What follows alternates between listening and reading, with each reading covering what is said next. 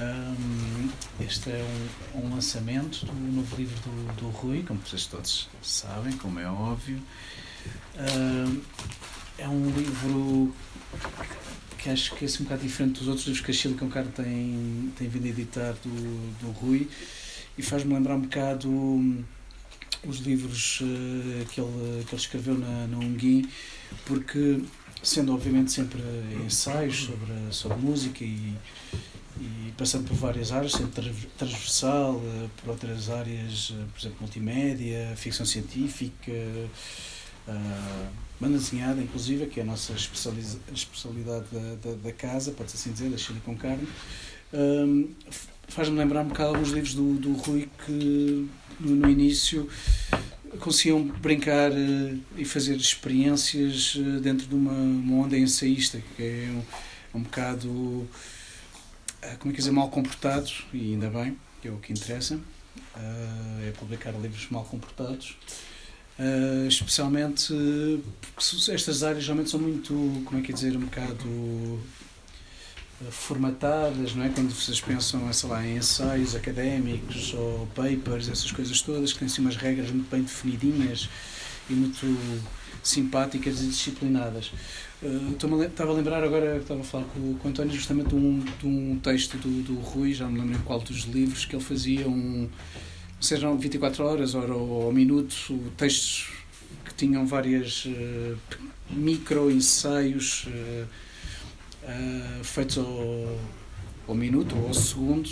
Era, era a contagem de, de quanto tempo se lia cada, cada bloco.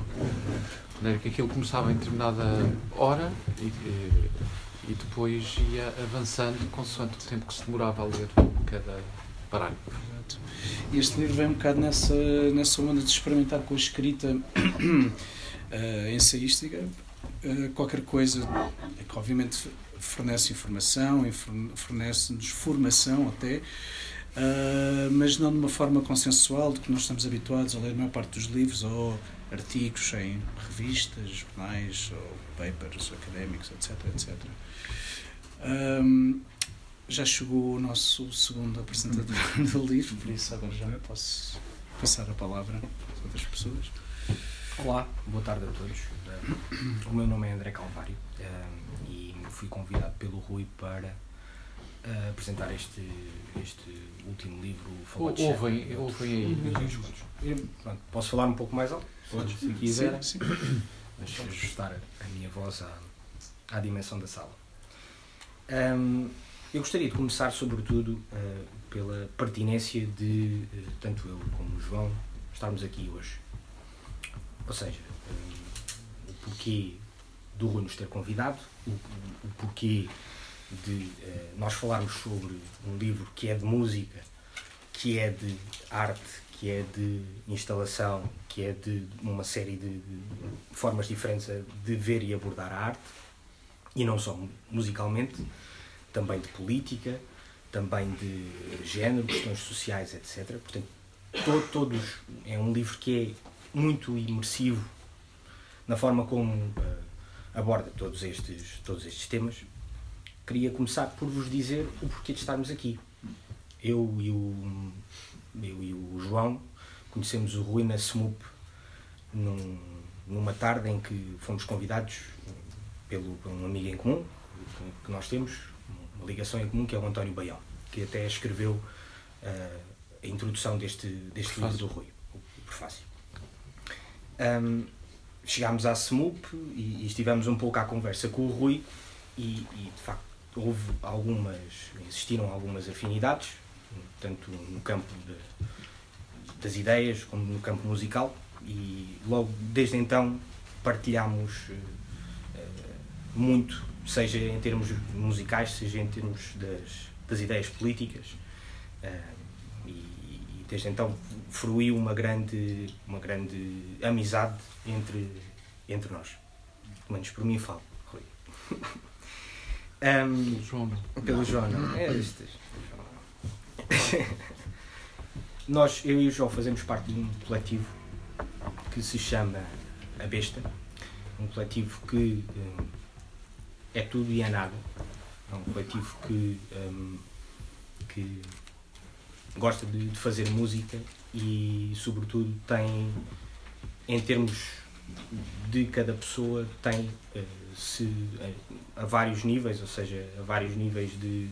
de uh, a vários níveis de interesse, ou vários níveis de, de dedicação e de empenho, tem feito e tem feito e tem organizado uh, vários concertos uh, na, na, zona de Lisboa e não só, um, mas tem, tem sido uh, um conjunto de pessoas que se reuniu para não só fazer música, mas um grupo de amigos que foi fazendo coisas ao longo do tempo. Isto também para explicar que ao longo deste período em que existe a Besta, existe este coletivo e, e até termos conhecido o Rui, uh, acabámos por organizar algumas, alguns concertos em conjunto e tanto do nosso, uh, do nosso envolvimento enquanto músicos, digamos assim, e, uh, e depois ao, ao, ao conhecimento do, tanto, tanto estilístico musical, etc., do, do Rui, acabámos por organizar alguns ciclos de concertos e formar alguns projetos que, que foram bastante interessantes e importantes para nós ao longo do tempo, como foi o caso do, do ciclo um, concêntrico que organizámos na Estudantina de São Domingos de Reina. Um, e acabou por ser um, sempre um momento, sempre vários momentos de partilha, não só musical, como também uh, de todas as outras coisas. E era este o enquadramento que eu queria fazer convosco. Ou seja, temos desenvolvido um trabalho com, com o Rui neste sentido. Um, não sei se queres acrescentar alguma coisa. Posso não? acrescentar, sim. Então, olá, boa tarde. Eu sou o João. Um, não me lembro de ter conhecido o Rui nessa tarde da SMUC, mas lembro de ter estado com ele na SMUC antes disso e depois disso. Uhum. E lembro-me de ter várias conversas com o Rui. Uh, primeiro mais sobre música, embora sempre com, com, com ideias e com filosofia e com política pelo meio. Mas primeiro sobre música e depois mais tarde então sobre as ideias em torno da música. E essa é, se calhar, a primeira coisa em que o Coletivo Besta se, se aproxima do, do, trabalho que o Rui tem desenvolvido. Não só como, como ensaísta, mas também como crítico e como ouvinte atento e curador, organizador, pessoa que une pessoas para fazer música e para, e para criador de bandas, quase até. O nosso mitogenésico, nosso nosso criador de mitos particular. Este nosso criador de mitos particular tem uma coisa muito interessante que é a constante, a paixão tremenda pela, pela subversão e pela, e pela não rendição aos circuitos académicos. Eu cheguei cá e estava precisamente o Marcos a falar sobre a, natureza do, do texto como sendo um ensaio que tem muito pouco a ver com, com os textos uh, típicos de um, de um paper ou de um ensaio mais académico, etc. Não é só este livro, é, toda, é todo o percurso do Rui há algo de extremamente bonito e muito pouco académico no percurso do Rui. O Coletivo Besta uh, tentou fazer exatamente, ou tem, tenta fazer exatamente a mesma coisa de todas as formas, não só na maneira como faz música, seria arrogante dizer que na música que faz também, porque a música está toda mais que inventada e nós vamos só tentando destruir um bocadinho mais do que ela é. Uh, mas o Coletivo Besta tentou de muitas maneiras e de muitas formas sempre não ser académico. O académico aqui já não tem a ver com a academia, tem a ver com a forma como, como se faz coletivos neste país e nos outros, ou como se fazem labels neste país e nos outros, ou como se faz música neste país e nos outros. O Coletivo Besta tem também um caráter do it yourself que uh, os suportes da, das ideias do Rui costumam ter e, portanto, não existe uma indústria por trás, não existe interesse, nem nunca existiu interesse por trás de o fazer. Para além disso, há também, e isto é como eu termino, a benesse de vivermos mais ou menos na mesma zona geográfica e do Coletivo Besta ter tentado sempre não estar aqui na capital, não fazer, não centrar a sua ação aqui em Lisboa, mas sim nas, nas freguesias e nos conselhos uh, em torno, para lhes tentar dar uma vida um bocado menos suburbana, ou suburbana não como se isso fosse uma coisa má, mas um bocadinho menos descentrada, um bocadinho mais isolada. Periférica. Sim, periférica talvez. Periférica. O que é engraçado, porque a SMUP acabou por ser o grande foco desse, desse tipo de atividade e foi lá que o fomos conhecer também. Então acho que a razão porque, pela qual estamos aqui, eu e o André, como convidados a falar sobre este livro e também sobre o Rui, tem se calhar mais a ver com falar sobre a nossa relação do que propriamente com o objeto em si que aqui está à nossa frente. Uhum. Então pronto, acho que começamos bem. Sim. Uhum. Queres acrescentar alguma coisa? Não, Não só, só, só um apontamento. Um, este, este encontro na SMUP uh, aconteceu uh, por via do António Baião, que escreve o prefácio, como já foi dito, um, que contactou-me pela internet, uh, queria conversar comigo e tal, e, e marcamos um encontro e eu estava à espera de uma pessoa e aparecem-me seis. Uh, aparecem-me seis, isto, já, isto não foi à tarde, foi à noite, acho eu. Aparecem-me seis e, e durante o tempo em que eu estive com, com os seis, eu só vejo virem uh, cervejas na minha direção. portanto, foi um encontro muito regado o Bruno está-se a rir. Foi um encontro muito regado e, e para, para meu atordoamento uh, e foi, foi, foi um momento engraçado.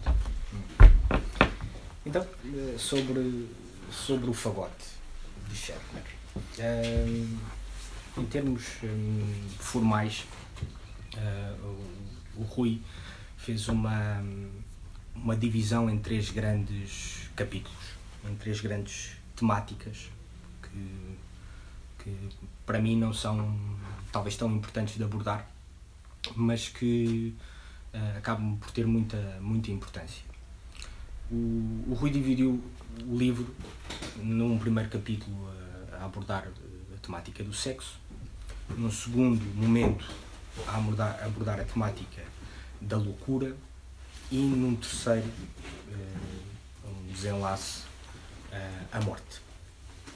Eu não necessariamente gostaria de falar, gostaria de ler algumas passagens e, e fazer algumas, alguns reparos sobre, sobre o livro, reparos, pronto, fazer alguns apontamentos sobre o livro, mas um, gostaria de falar sobretudo de três grandes temáticas no qual nós conseguimos encontrar uh, pontes tanto tanto eu e o João como, como o Rui.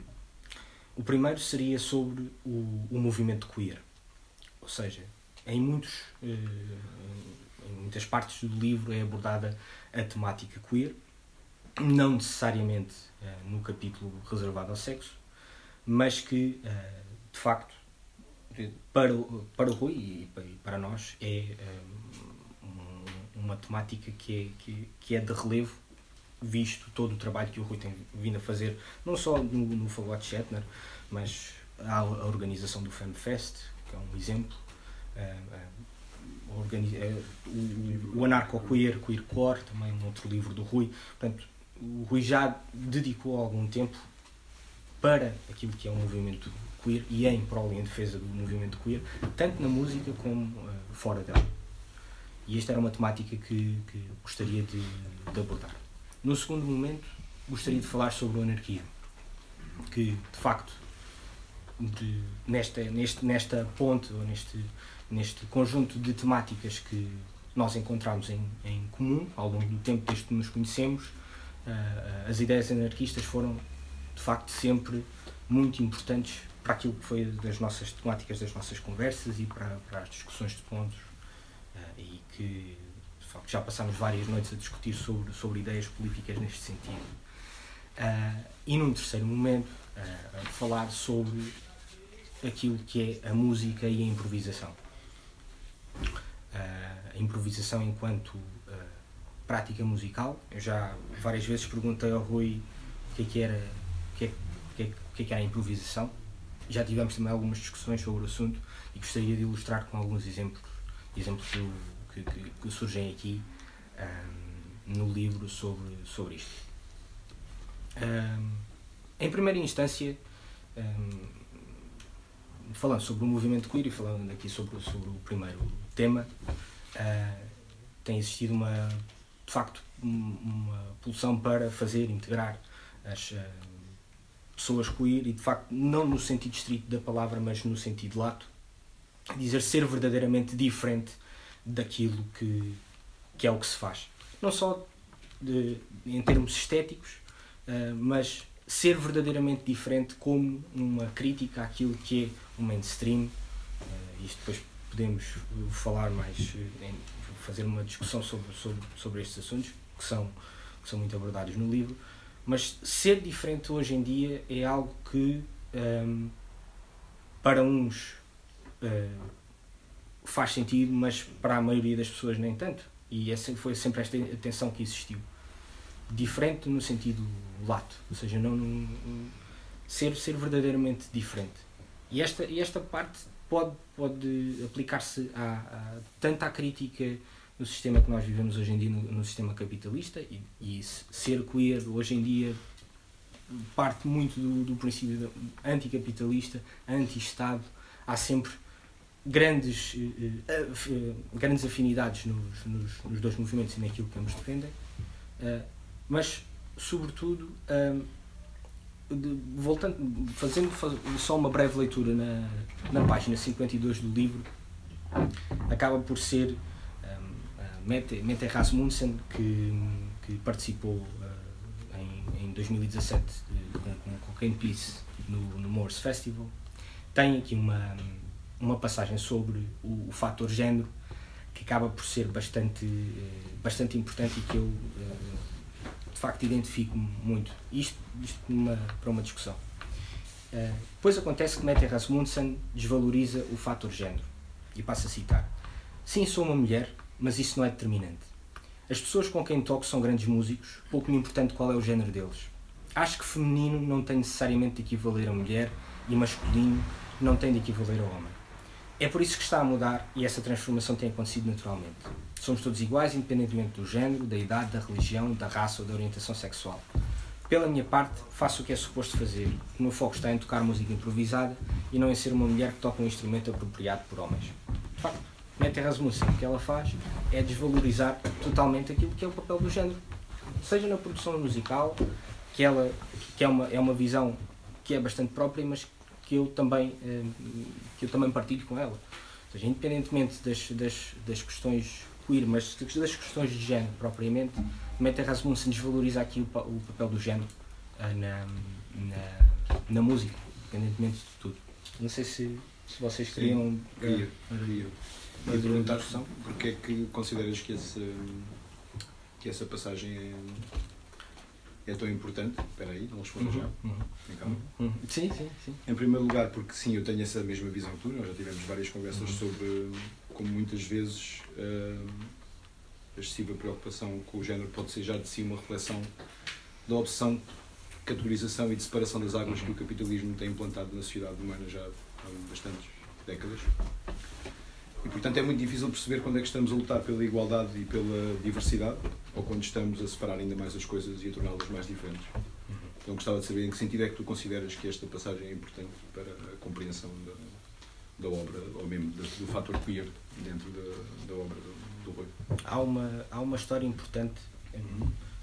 toda uma história sobre uma visão muito de luta de direitos e de luta por emancipação uhum. que foi, foi importante, tanto para, para as pessoas que se consideraram verdadeiramente diferentes em termos sociais, seja para o que for. Mas isso houve sem ser no movimento queer, Sim, mas houve nas não, décadas todas. houve nas décadas todas. Movimentos todos. E, e às vezes sem noção nenhuma de género ou de classe. Mas neste, neste, neste, neste momento, uhum. a, esta desvalorização, ou seja, a, a, a, música pode, pode e a música não deve ser vista como tal neste momento. Eu sei que, porque, pronto, se calhar a minha a minha argumentação é um bocadinho frágil neste, neste ponto. Não, mas é, é verdade. Ou seja, é legítima. É, mas é, é legítima. Ou seja, para que é que nós estamos aqui neste momento a discutir questões de, de, de género? De facto, esta uh, não interessa. Somos todos iguais. A sociedade deveria é, ser. Aqui. Sim, se calhar somos nesta. nesta mas depois. Hum. Entendo. Hum. Não sou grande para a esmagadora maioria não Também é. temos todos a arrogância de achar que a grande parte da maioria pois. não sabe o que estamos aqui a falar. É... Não sei se gostarias de, de adicionar um ponto a esta questão. Faço, faço, faço, só um apontamento um, que, que ilustra, uh, se calhar contraditoriamente, uh, o, o, que vocês disseram. Um, este primeiro capítulo uh, antes do livro ser publicado, muito antes de ser publicado, isto aconteceu o ano passado, uh, criou uh, uma celeuma que foi muito que foi muito falada na altura estes eventos, o, o, André até assistiu a parte deles e, e presumo que nas redes sociais também terá visto. Pronto, o primeiro, o primeiro capítulo uh, sobre a relação da música com o sexo, e não tenho dúvidas que, que, que, a música se relaciona com o sexo e com a morte também. Eros e Thanatos é um clássico. Um, este, este primeiro capítulo é, é um apelo ao sexo positivismo, portanto, é uma perspectiva positivista, positiva da sexualidade. Uh, e entendi que era importante uh, pegar na, na questão com, por esse prisma, porque, como vocês sabem, estamos a viver uma época de puritanismo extremo, uh, com os evangélicos e os batistas e os católicos e todas essas correntes do fundamentalismo que estão a tomar eh, posições de poder em várias partes do mundo. Vocês conhecem o caso brasileiro, conhecem o caso norte-americano e, e, há outros por aí fora. Um, mas o, o, o, puritanismo não é apenas uma, uma arma da, da extrema-direita. Uh, infelizmente, uh, o puritanismo uh, está a difundir-se nos próprios meios da, da, da, esquerda. Ou de uma certa esquerda burguesa instalada, social-democratizada. Eu, quando digo social-democratizada, estou a incluir as tendências políticas representadas pelo Bloco de Esquerda, pelo PCP, Portanto, todas aquelas uh, organizações políticas ditas de esquerda que se adaptaram ao sistema político que existe. É? Uh, e este puritanismo uh, surgiu na, na esquerda de uma forma extremamente estranha. e aquilo a que se assistiu nessa altura. o que aconteceu foi que eu pediram um, um, que fizesse uma conferência na festa do jazz do ano passado sobre questões de género, precisamente, e, uh, e eu escrevi um texto uh, que reproduzia os conceitos que estão neste capítulo e em que eu dizia que uh, no jazz está-se a assistir a um, um levantamento que estava a devolver o jazz àquilo que era na primeira metade do século XX. E a esse processo eh, eu chamei de, eh, algo provocatoriamente, de revaginização e requeerização do jazz. Isto criou uma polémica monumental uh, uh, entre algumas senhoras da, da cena do jazz português, porque em vez de de esperarem para ver o que é que eu tinha a dizer sobre o assunto, uh, resolveram atacar-me uh, nas redes sociais, no Facebook, por exemplo, com uma campanha de assassinato de caráter, uh, de difamação extremamente violenta. e que envolveu, inclusive, uma organização nascida há dois anos, um ano e meio, uh, em Nova York chamada We Have Voice. A We Have Voice é, é um coletivo de mulheres uh, do jazz uh, americano que veio um bocado sob o impulso do Me Too e, e muito bem, eu subscrevi inclusive o manifesto na altura luta contra a discriminação, uh, o assédio e por aí fora. Uh, de, de, das mulheres e não só. Ehm, só que o IE Voice, uh, fui eu entretanto percebendo, adquiriu também esse tipo de posicionamento puritano, em que se fazem umas enormes confusões. Por exemplo, quando, quando se fala em emancipação da mulher, uh, aquilo que vem primeiro e fica-se por aí é, uh, são questões laborais. Portanto, é um maior posicionamento, uma maior presença das mulheres no, no jazz. Uh, e, e depois, no meio desta polémica, ah, falta dizer que de, quem, quem instrumentalizou o EF Voice para uh, tentar que a organização da Festa do Jazz cancelasse a minha conferência foi a Sara Serpa, a cantora, que vive em Nova York e que faz parte do We Have Voice, que uh, começou uma campanha em nome da We Have Voice, envolvendo todas as outras figuras da We Have Voice, Nicole Mitchell, por aí fora. Portanto, falou em, em, em representação da Have Voice uh, a pressionar o Carlos Martins para cancelar a minha intervenção na festa do jazz do ano passado. O Carlos Martins, obviamente, não foi na conversa e reagiu muito mal, porque foi declaradamente uma tentativa de censura, de censura prévia, e uh, com modos de imperialísticos, tipo imperialismo americano típico, apesar de este imperialismo americano ter sido instrumentalizado por uma portuguesa que lá, que lá vive. Assim como foi a Sara Serpa que uh, liderou a campanha difamatória que me fizeram por ter utilizado a palavra vagina uh, nessa, nessa apresentação da minha, da minha conferência. E quando se fez finalmente a conferência, que não houve conferência, porque fui, fui obrigado a, a defender-me, um, ficou muito claro uh, por pessoas como a Joana Machado, a Isabel Rato, a Beatriz Nunes, uh, que um, não se pode falar de vaginas.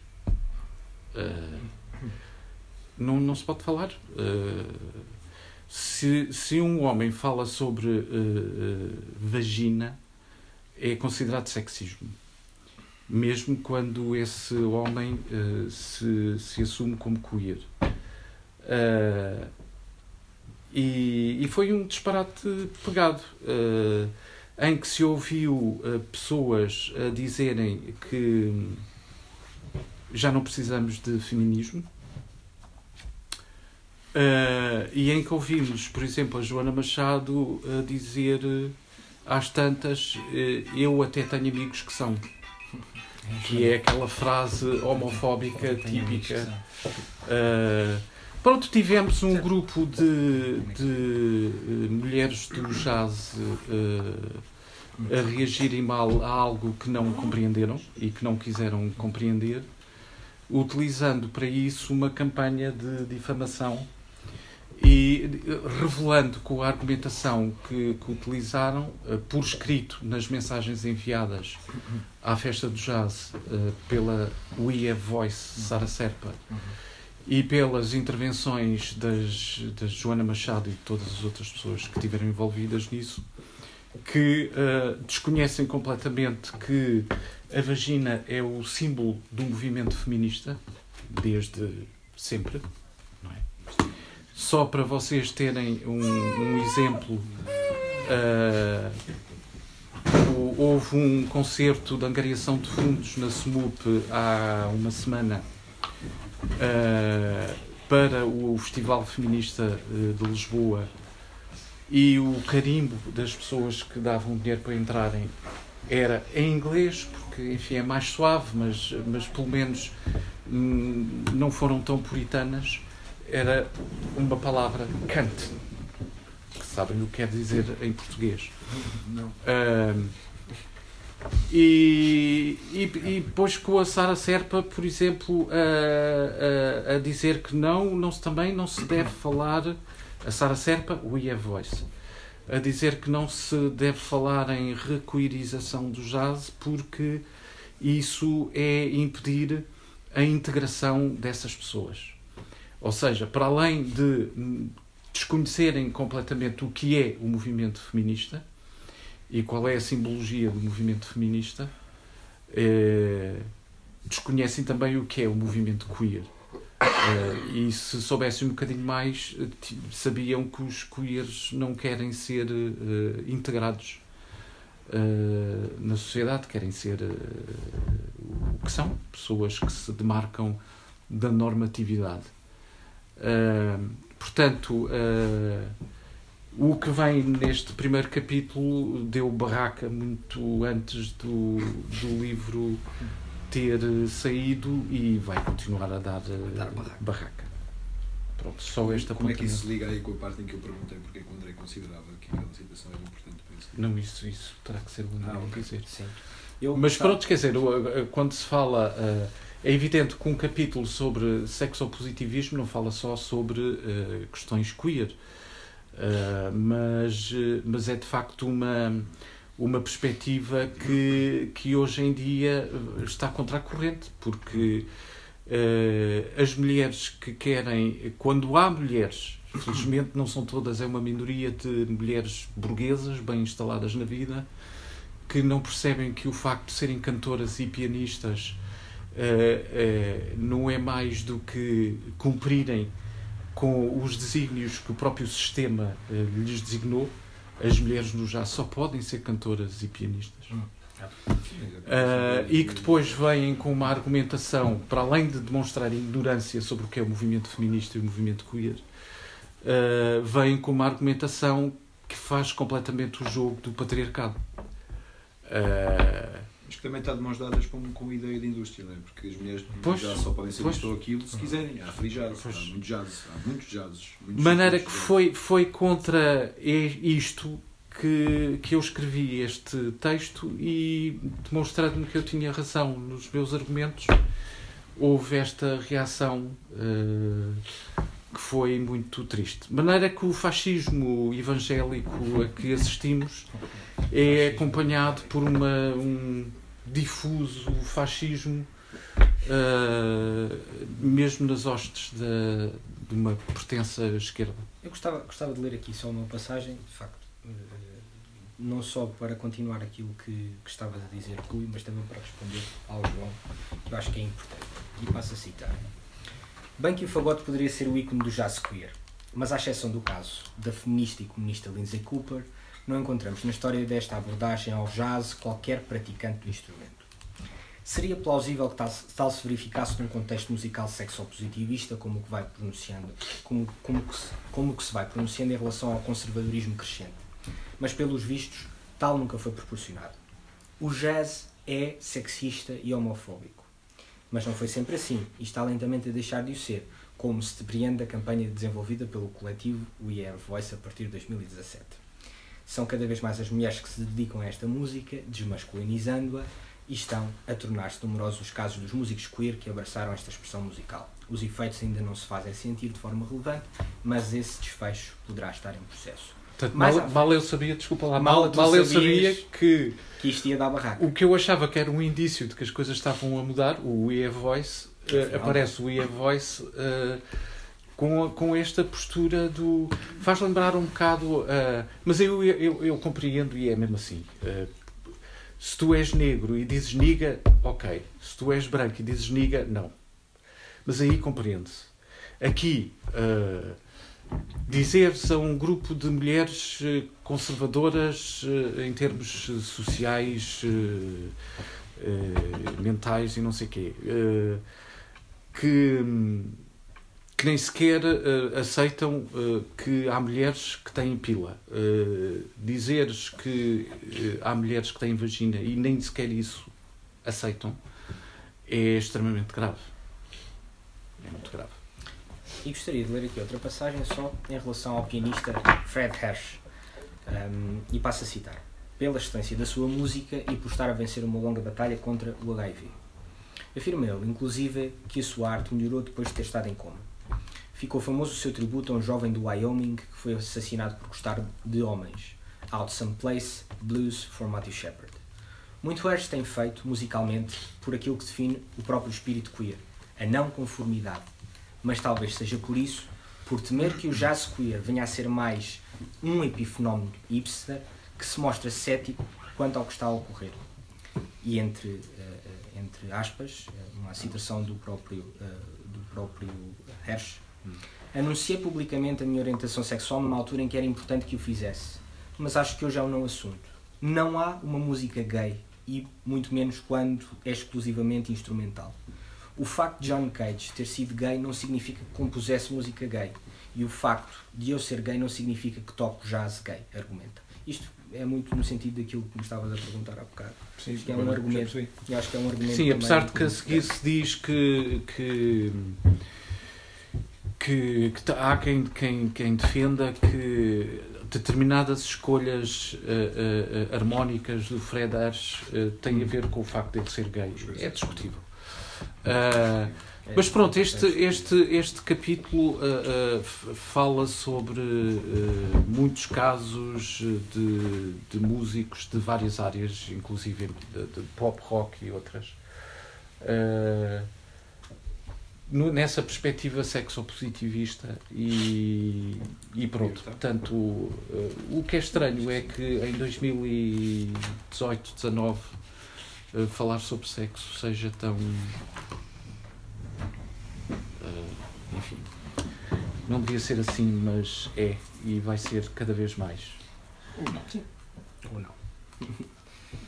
um, de facto, o Rui, neste, neste capítulo, acaba por apresentar uma historiografia do fagote enquanto instrumento uh, um, e acaba por, uh, mais tarde ou mais cedo, abordar a questão do gender bending e abordar um, que, historicamente, de um ponto de vista até ocidental, que os castrati são a expressão das expressões artísticas que de facto começaram ou que inauguraram a questão do, do, de género na, na música. Um, tens algum comentário sobre isto? Não, o que eu posso dizer. Para além do, do historiográfico. Eu, eu talvez, depois de ele ter dado este exemplo do. Há uma parte deste primeiro capítulo em que eu falo dos castrati, uhum. e acho que é aí que eu também falo de piratas, não é? Dos piratas. Pronto. Uh, tenho que explicar um bocado. Este, este livro é, foi escrito como um, como se fosse o um monólogo de um esquizofrénico. Uh, em, em que tudo surge em catadupa a um ritmo alucinante uh, e extremamente denso. E, e o encadeamento das coisas que se falam ou de que eu falo surge muito a des tracinho propósito. Uh, cabe ao leitor descobrir, enquanto vai lendo, uh, qual é o propósito uh, das coisas que vão aparecendo mas quando elas aparecem, parece completamente despropositado. Portanto, que raio de texto é que, ou de ensaio, é que se fala de castrato e depois se fala de piratas e depois se fala-se de. Enfim. O que, é que eu, o que é que eu procurei fazer uh, com este livro? Um, procurei reproduzir, primeiro que tudo, uh, um bocado o ambiente esquizofrénico que, que é viver uh, na presente era informática em que somos bombardeados por todo o lado por informação, informação em bruto. Uh, sendo que, como vocês sabem, informação não é conhecimento e conhecimento não é saber, não é? Uh, o conhecimento surge quando és tu que procuras a, a, a informação em vez de, de a receber passivamente. E, e o saber vem quando tu uh, passas o conhecimento e a informação uh, por, pelos teus princípios, pelos teus valores, por, pela, pelo, pelo ideário que, que tu tens. Um, portanto, um, uma, um dos motivos que eu resolvi para ter este tipo de abordagem uh, foi uma forma de eu, digamos assim, gozar com aquelas pessoas, gozar na positiva, na, na, na brincadeira, com aquelas pessoas que, que insistem em criticar-me pelo facto de eu não fazer índices onomásticos. Uh, e, e, que, e que pegam nos meus livros com o, o objetivo de, de, de irem ver no YouTube se encontram a banda ou o músico de que eu falo. O certo é que uh, há um name dropping uh, estonteante ao longo de todo o livro, uh, de propósito. Uh, e, e é até ao nível do sufoco. E é propositado. Vinhamos, uh, vinhamos a comentar isso no, e vinhamos a comentar é, isso na, na viagem é, para cá. O livro se dá como que uma espécie de uh, videojogo. Uh, como vocês sabem, os videojogos têm vários níveis. Não é? E o nível 1 uh, é este. É a quantidade maciça de informação que eu passo. Uh, que eu passo aqui, que é o nível 1, e que ou tu ficas ali e, e lá vais embirrar outra vez por não ter uh, índice onomástico, ou vais ficar a ver vídeos em vez de leres o livro. Uh, o que me interessa é, uh, os, são os níveis que vêm a seguir. É? Nível 2, 3, etc. E eu chamei ao livro de O Fagote Shetner e outros contos, e outros contos, uh, para se, se perceber que, que se trata de literatura, que a, a, a, abordagem não é especificamente jornalística, que é aquilo que, com que conotamos a questão da informação. Uh, a minha escrita sempre foi um híbrido entre, entre jornalismo e literatura, ensaísmo, uh, cada vez mais do lado do ensaísmo e da literatura. E, e aquilo que realmente interessa aqui são as ideias, uh, é, são as histórias que eu conto, é a mensagem que eu pretendo passar, são as especulações. a minha escrita é especulativa, assumidamente, é o espírito analítico, maneira que propositadamente, como eu disse, o grau de informação deste livro é ainda maior do que dos outros, e os outros já eram muito.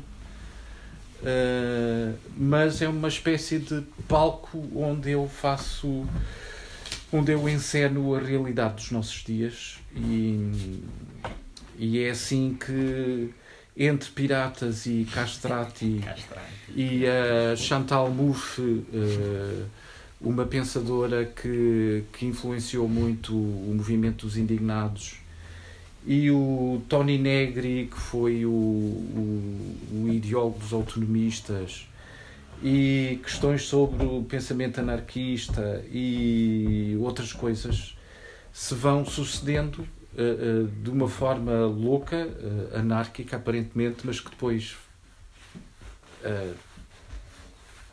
está tudo ligado não é? E tem uma razão de ser. E, vínhamos, vínhamos, e é isso. Vínhamos a, falar, vínhamos a falar no carro, a primeira vez que o, o Hulk e o Rui. É, vínhamos a falar no carro, vim para aqui. Quem? nós? Ah. Nós. Sim. Um, vínhamos, vínhamos a, eu tinha, tinha conversado ao Rui, quando, quando o Rui me tinha passado primeira, pela primeira vez o manuscrito, eu caí nessa cilada e disse assim: pá, isto é bocado name dropping. O editor também. Isto disse assim, é pá, isto é um bocado pesado para mim. Pá, li até o início do segundo capítulo e disse assim, é pá. Quando, quando o Rui passou já o livro impresso e, e decidi ir do, do princípio ao fim, um, encontrei já, sim, sim, encontrei já várias. Um, não, não é um livro que para mim seja, para mim, que seja fácil de ler à primeira, na primeira leitura. Esta velocidade estonteante, mas eh, de facto, pelo, pela história do Rui, por aquilo que, que, que ele tem feito e do trabalho que ele tem desempenhado, tanto a nível jornalístico eh, como a nível ensaístico, etc., um, ehm, acaba por haver aqui uma, um, ehm, uma característica muito educativa para o utilizador de quem lê. Ou seja, na, existem muitas referências que são dadas às, aos, aos leitores e que de facto acabam por ser importantes no processo de cada um. Quem, quem quiser ficar com essas referências fica, quem não quiser não fica. Mas é tudo entregue a uma velocidade estonteante, a uma velocidade escaldante, uh, que, que é muito.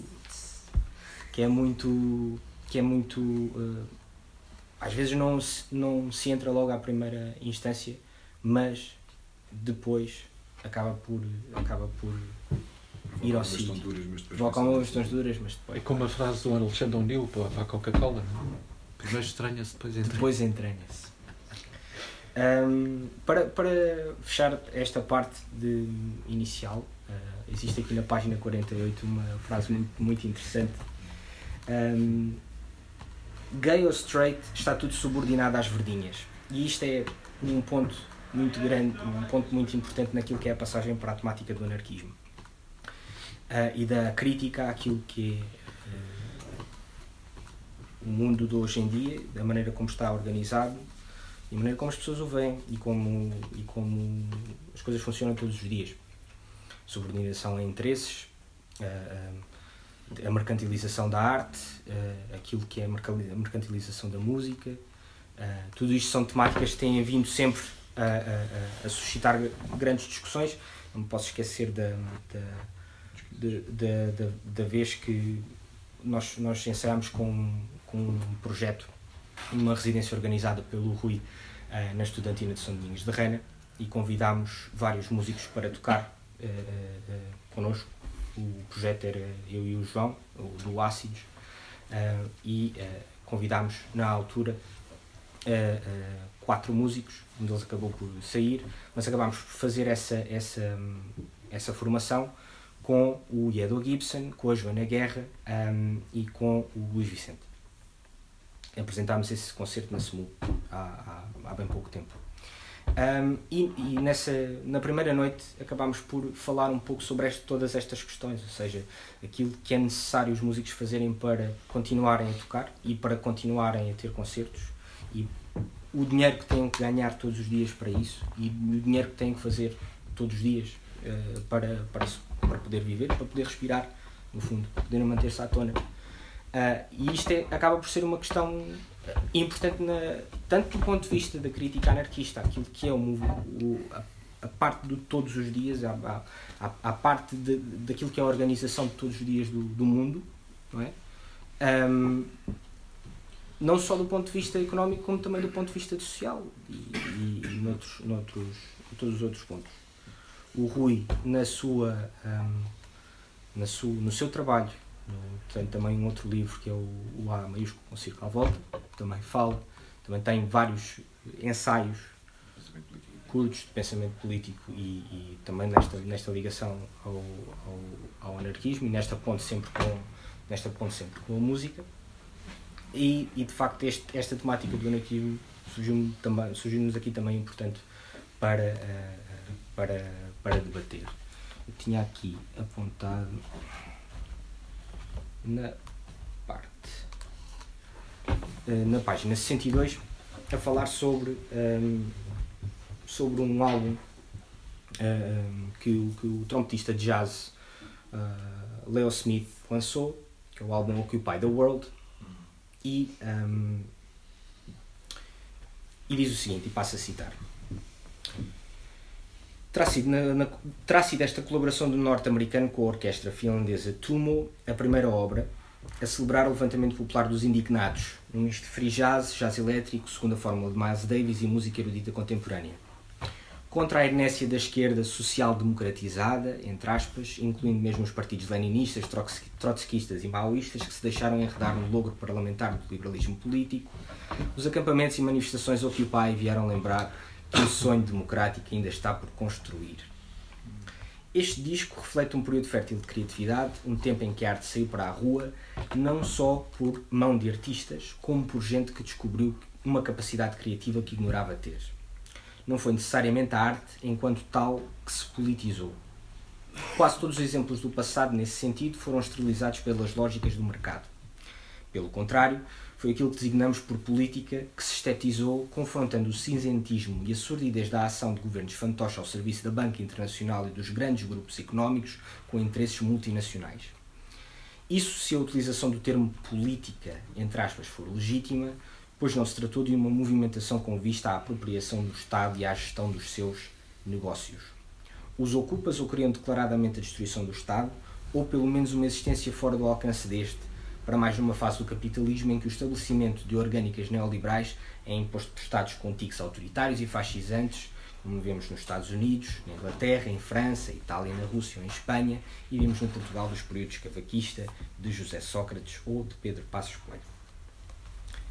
Um... Chegamos a um ponto em que temos que nos lembrar de duas frases interessantes de Zygmunt Bauman. Uma delas que é a única forma de um intelectual ou um artista não se corromper, isto é, não se entregar às verdinhas, é nunca mostrar o seu trabalho. E a outra, que, hum, que é muito extremo, é muito, muito extremo, é muito frágil. E a outra que é hum,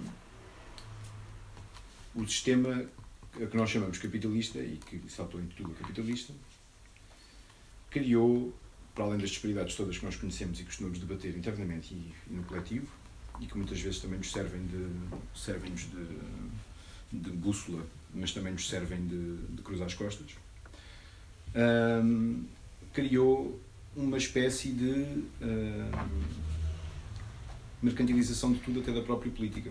Ou seja, os nossos políticos hoje são, e isto vem do Zygmunt Bauman também, são personagens de um grande reality show.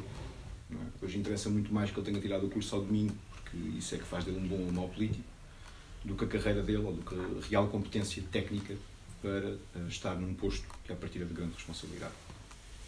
Ou interessa muito mais as mulheres com que ele se deitou, ou a quantidade de vezes que foi preso e já foi solto e agora está outra vez no governo, e a quantidade de mentiras que ele conta. Ou seja, a falta de seriedade na prática da, da política já não é só uma questão de competência, é uma questão também de consumo mediático. Uh, e porquê é que eu pego nisto? Porque acho realmente interessante como o próprio anarquismo também está um bocado apanhado nesta situação já há algum tempo. É? Então, o anarquismo também já é há muito tempo t-shirts bonitas à venda numa loja de marcas de roupa. O anarquismo já é há muito tempo tatuagens caríssimas no corpo de putos. O anarquismo também já é há muito tempo não só uma forma de identificação e de junção de pessoas, como também o contrário, uma forma de separação das pessoas e de criação de egos muito fortes e muito díspares e opiniões muito feias e rivalidades muito estranhas entre, entre seres humanos que podiam perfeitamente viver em harmonia. Uh, e o mesmo se aplica na música, em todas as formas de arte, precisamente porque estamos todos comidos por esta ideia de mercantilização e por muito antissistémicos que sejamos, vamos sempre, em algum ponto da nossa vida, desejar ser um bocadinho mais do que somos e vamos cair na teia. E, e e entregar-nos às verdinhas, de uma maneira ou outra, não seja para pagar a renda. Uh, querem dizer alguma coisa? Não, uh, só, só a propósito deste assunto, uma coisinha, depois, depois digo outra. Uh, não, nessa passagem sobre as verdinhas, eu estava-me a referir ao hip hop queer, que em termos, que em termos de letras, de palavras, é, é radical uh, politicamente uh, muito claro na sua radicalidade, mas depois temos esta contradição de esta tendência do hip hop estar muito ligada ao estilismo, ao comércio de roupas Uh, portanto, o fashion, o mundo da moda, o fashion, uh, as modas. Uh, Infelizmente, portanto, é, é, vivemos num mundo de, de, de, contradições. Vivemos num mundo de contradições. E mesmo onde encontramos discursos de maior radicalidade e mais políticos, de maior resistência, deparamos com, com estas questões. sim, eu acho que ao longo de todo o livro é muito. Está muito claro que, que a realidade que, se, que eu estou a retratar é feita destas, destas contradições, destes paradoxos e que é uma realidade uh, fascinante, sem sombra de dúvida, mas criadora de, de desilusão. Um, e daí uh, uh, o, o, último capítulo, morte, deste, deste, deste livro. sobre a loucura já, já vamos falar, mas da morte.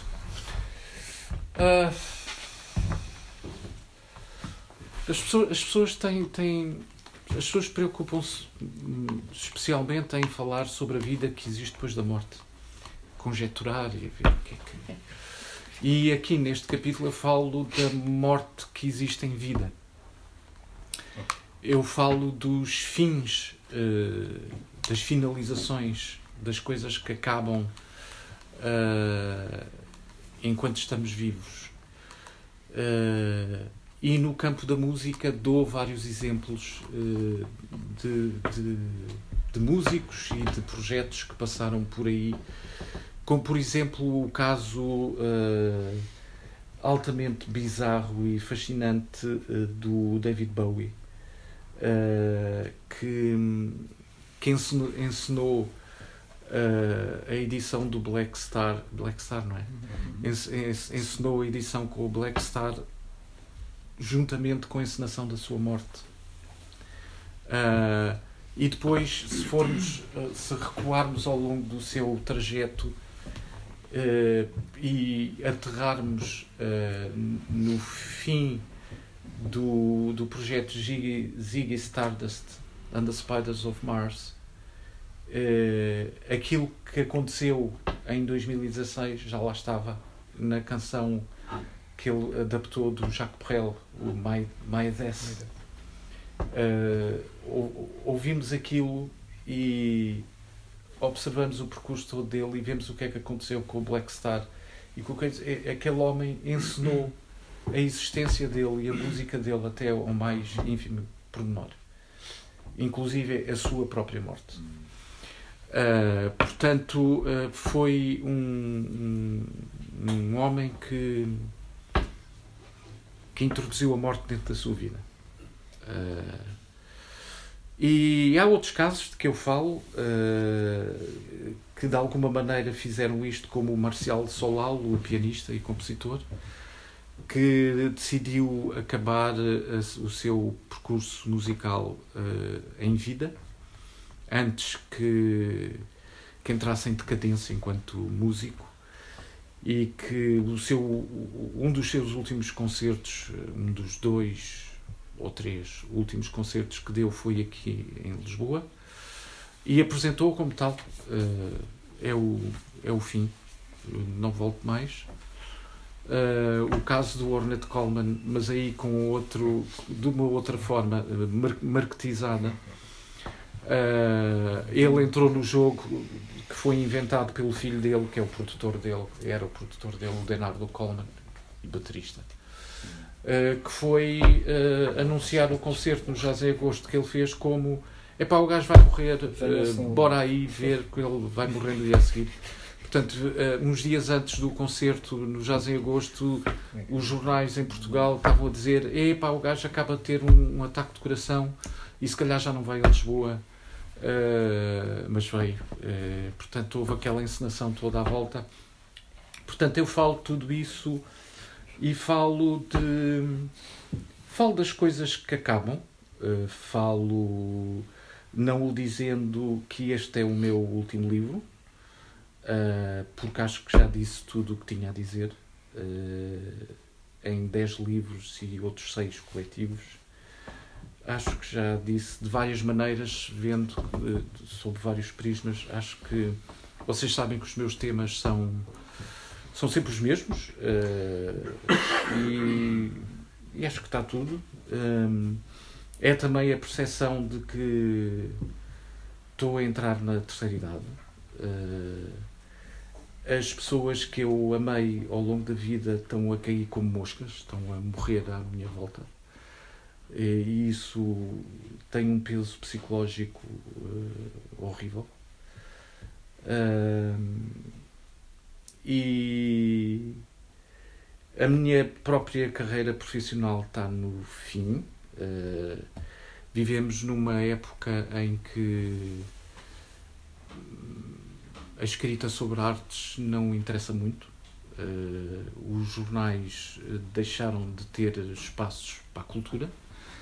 Uh, e quando uh, te dedicas a formas musicais uh, que não são propriamente de mercado, que não são propriamente comerciais, e o fazes a tempo inteiro, vives uma situação de precariedade que é assumida. mas neste momento as coisas estão a desenvolver-se na nossa sociedade de uma maneira que uh, já não é uma questão de precariedade, é uma questão de insustentabilidade. Uh, e vou tendo cada vez menos trabalho, de maneira que é sem dramas, é, é o fim, uh, sem, sem, sem dramatizações, mas é o fim de uma carreira que, que porra, também levou 35 anos, 35 anos é é muito bom. E depois, mais, eh, com mais eh, consciência de, de, do que isto é outra coisa, que é. e que tem a ver com a história que vos contei da We Have Voice, da Sara Serp e da Joana Machado. Eh, eu cada vez noto mais que as pessoas uh, não entendem o que leem. As pessoas não deixaram de entender o que leem. Não, não têm capacidade de interpretação do que leem. Não sei se isso é uma consequência de, do excesso de informação, da internet, da, da, da velocidade com que vivemos as nossas vidas. Mas as pessoas ou leem o que não está lá. Uh, e ficam com uma ideia completamente eh, errada do que está escrito e mesmo quando te vêm elogiar e, e te dizem o que é que leram, e, e tu ficas. Pois o elogio é fixe, pá, mas tu não percebeste nada daquilo que eu escrevi.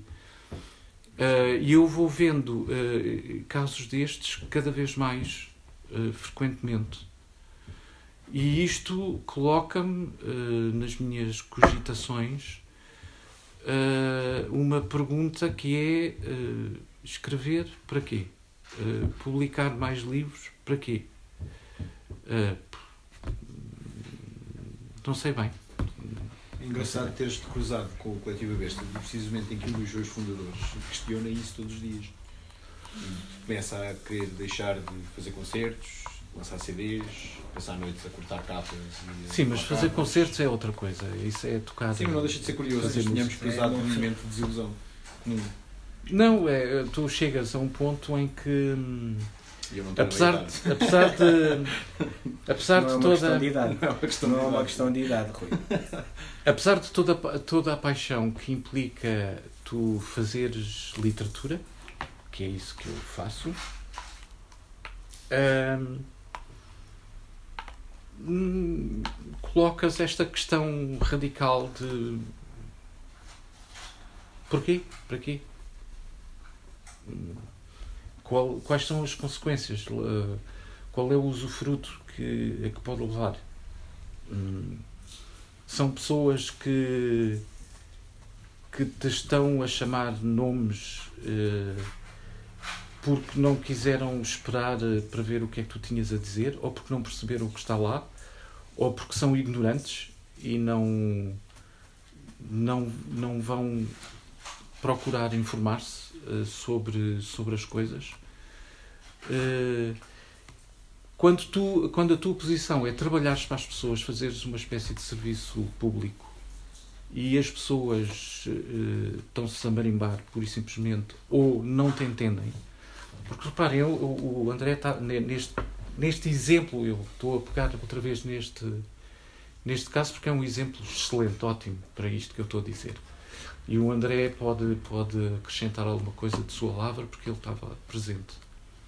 Eu, por mais que, que explicasse uh, o que é que estava em questão, eu ouvia uma Joana Machado ou uma Isabel Rato a repetirem eu não entendo o que é que tu queres dizer.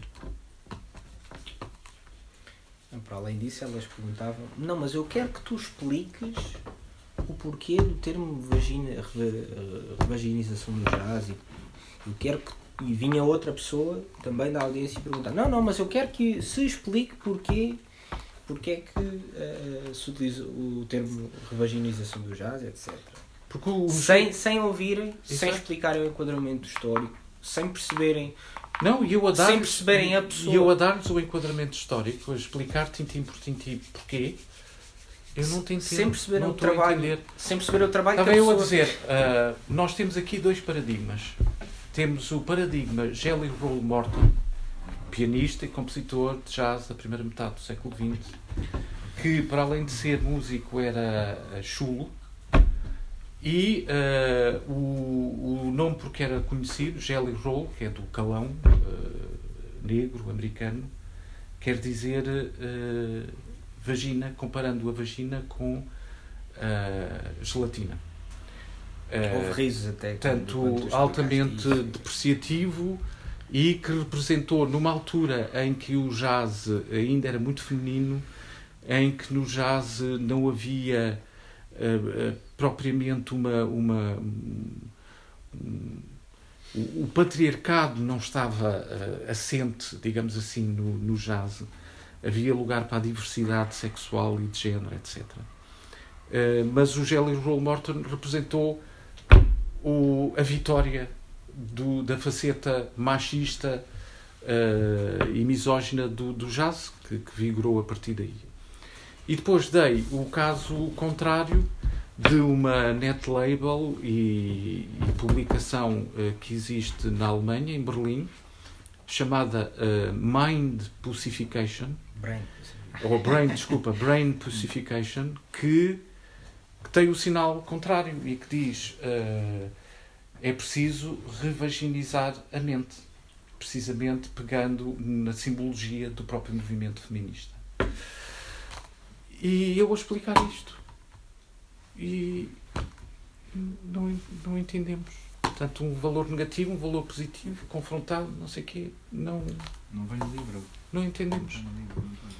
Portanto, há, há, há uma série de, de, de, de questões uh, que, que tu desenvolves que não são as questões uh, uh, do dia a dia, que não são as questões mainstream, e que por não serem as questões do mainstream, as pessoas pura e simplesmente não percebem. É, é um, um, é um discurso que está apartado da cabeça das pessoas. E, e às vezes é isso que eu sinto, eu, é, é estar a falar para o boneco, percebes? Assim como as pessoas poderão, eh, eh, por exemplo, o, o, o capítulo sobre a loucura. Antes do capítulo sobre a loucura, eu fiz uma conferência para, para a qual fui convidado para um congresso de médicos. E fui falar sobre música e loucura.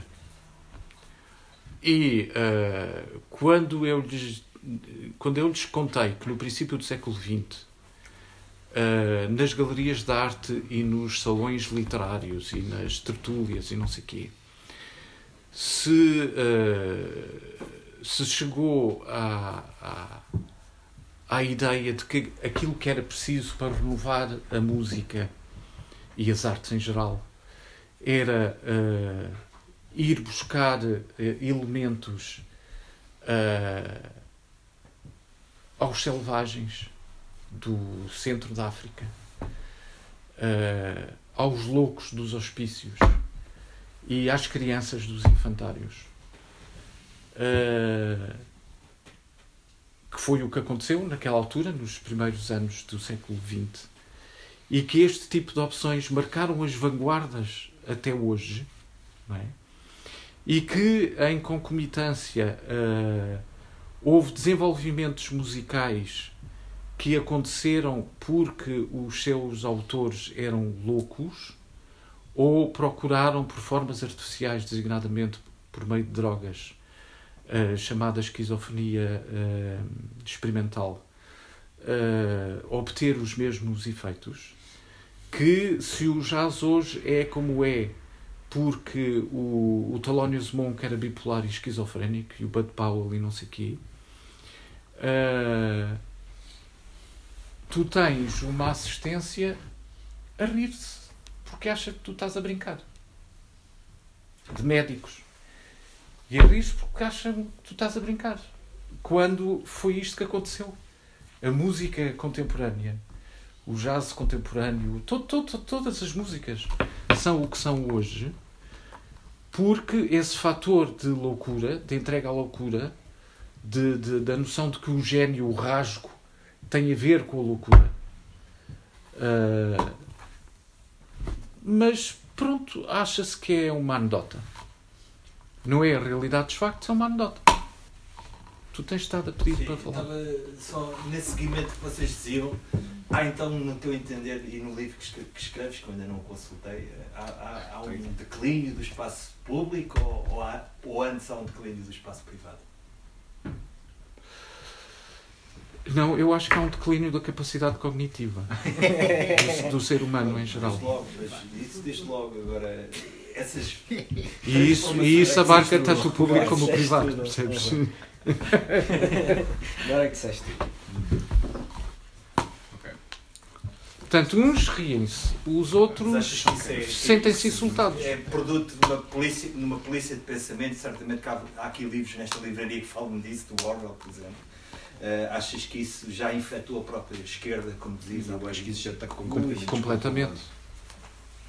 Completamente. E daí não queres escrever mais, portanto. E daí não, não é não querer escrever mais, e daí perguntar-me se faz sentido. Uh, e achar que não faz muito. O que é muito mau sinal. Tu que, tu, tu que estavas a falar em Orwell, se calhar nós pertencíamos todos ao Café do Castanheiro, que era aquele café esquecido, só paravam os deambulantes, os malucos. Mas é interessante que isso do Bowie que tu falavas, também já Pasolini, eh, há quem diga, que escreveu, não sei se também há livros aí, que ele próprio orquestrou a sua própria morte, em 75. Eh, portanto, muito antes da morte de Bowie. Sim. Eh, talvez haja aqui alguma digamos, algum paralelismo, sim, sim, claro. analogia a esse, esses dois nomes. diferença, não sei, eu acho que o Bowie conseguiu essencialmente foi fazer da morte dele a sua grande última obra de arte. Deixar um testemunho inacreditável. Fazer do álbum ele uma suma da carreira toda e ao mesmo tempo uma preparação dele e dos outros que iam seguir a falta dele para a morte. Ou uma continuação. Estávamos a falar há bocado do que existe depois da morte, não é? Acho que devíamos ir jantar. Acho que devíamos ir jantar. Eu gostaria só de terminar só uma história que, pela sua simplicidade, acho que é, importante para aqui para fazer uma súmula disto. Eu tinha fumado uns canhões e liguei ao Rui. Era um bocado broado. Está a ser E perguntei sim, tudo bem. É funeiro.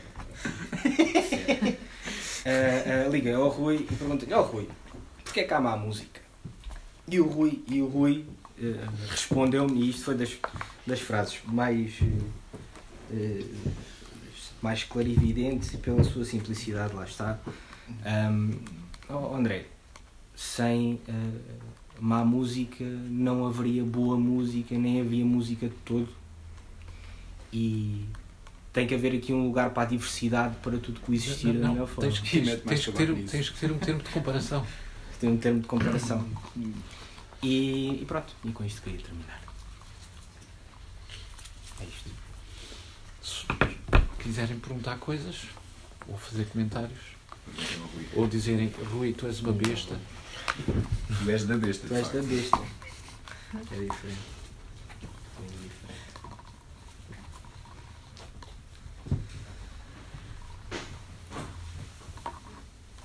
Eu acho o livro muito bonito. Eu não gosto da capa. Eu, sem, eu sem, o, sem o ter lido ainda, e só pelo, pelo que vocês os três aí falaram, principalmente mais o Rui, não é? que é, o, é da cabeça dele que isso tudo saiu, eu diria que é um livro dos tempos que vivemos. E o mais engraçado é, quando ele estava a falar há bocado da forma como Tem ele tudo a ver com as. Desculpa, João. Sim, sim, Tem tudo a ver com as questões que vocês todos aí pontualmente foram tocando, até a própria estrutura do livro. E N coisas que vocês disseram para aí, que poder ser sujeito a horas, Há horas e e horas, horas de discussão. e horas e horas. E Mas é um livro que reflete os tempos que vivemos. E como um bocado estava ali com o António, olhava ali a ver aquela montra que estava ali ao fundo e estava um livro do Hobsbawm, Tempos Interessantes, e ele dizia que ele vivia, na altura que ele vivia, ele disse que vivia tempos interessantes. Eu acho que a gente também vive tempo- tempos interessantes e se calhar o que está aí escrito reflete estes tempos interessantes que a gente vive. Uhum. Eu ia falar da velocidade até. A torrente de imagens e de referências que pode ser adquirida quando é drop. Né? E há bocado falavas do facto que achaste que existe uma perca na capacidade cognitiva. Isto, isto é um desafio à é um desafio. capacidade Exatamente. É um grande desafio. Sendo que grande parte da leitura que eu faço já de si é, é assim com todos os livros. Não sou retendo exatamente aquilo que preciso para aquele dia, para aquela semana, para aquele mês. Ah, as dos tais que ficam no nível 1. Fica claramente no nível 1. Fiz um curso de literatura, não é? 5 anos de literatura só ali na diagonal. Mas capas glossy inacreditável. É brilha. É, é, mas é um livro interessante. Podemos usar mais adjetivos. Podemos continuar aqui na troca de adjetivos. O resto não é? Isso é muito racional. É um livro giro, é um livro complexo. A ler. A ler. Obrigado, Rui.